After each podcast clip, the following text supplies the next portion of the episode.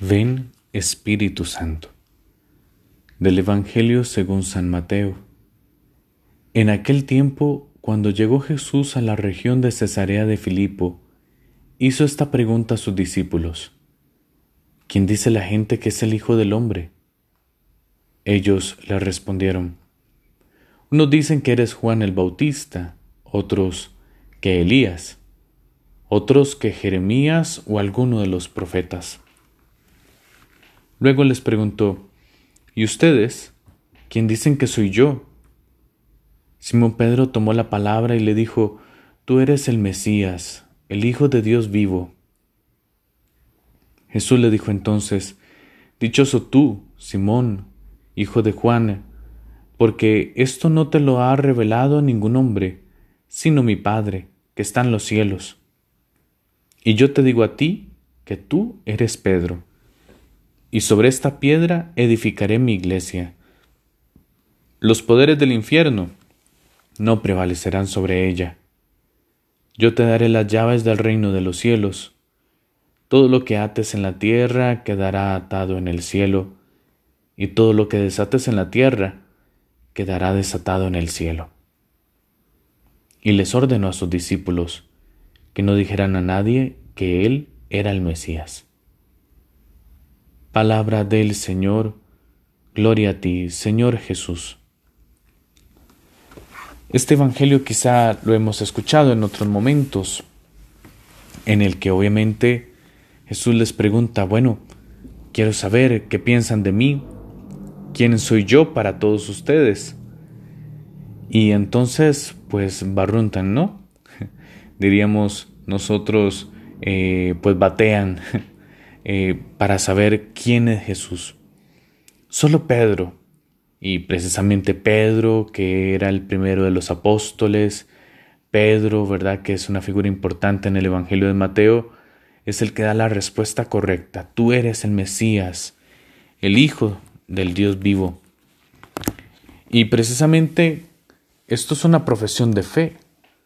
Es decir, Señor, tú eres de verdad aquel que tenía que venir, el que nos va a salvar, aquel que, que es sobre el cual está puesto toda nuestra redención y nuestra salvación. Sin embargo, quiero que prestes atención a un detalle. También podríamos preguntarnos, bueno, ¿y quiénes somos nosotros para Jesús? Porque Jesús le dice a Pedro, ¿y tú para mí quién eres? Pues eres Pedro, y sobre esta piedra edificaré mi iglesia. Jesús tenía un proyecto para Pedro. Jesús tiene una misión especial para él. Y precisamente, pues bueno, es la misión que ahora tiene el Papa Francisco como romano pontífice, sucesor de, del apóstol Pedro. Pero también nosotros podríamos preguntarle a Jesús, oye Jesús, ¿quién soy yo para vos? ¿Quién soy para vos? Y el Papa Juan Pablo II le preguntaron algo parecido, ¿no? ¿Cómo me ve Jesús? ¿Quién soy yo para Él? Y él respondió, mira, tú eres un pensamiento de Dios, tú eres un latido del corazón de Dios. Afirmar esto es como decir que tú tienes un valor, en cierto sentido, infinito, que cuentas para Dios en tu irrepetible individualidad. Qué fuerte, ¿no?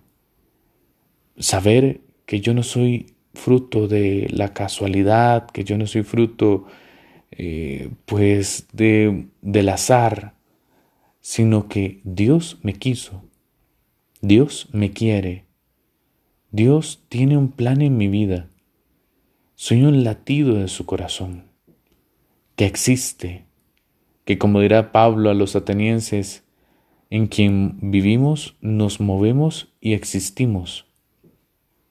Y somos peregrinos, ¿no? Y vamos hacia Él, caminamos hacia Él, hacia Él que nos ha dado la vida, hacia Él que nos ha redimido, hacia Él que nos sostiene en nuestras luchas. ¿Quién sos para Dios? Pregúntatelo. Vos tenés tu propia respuesta.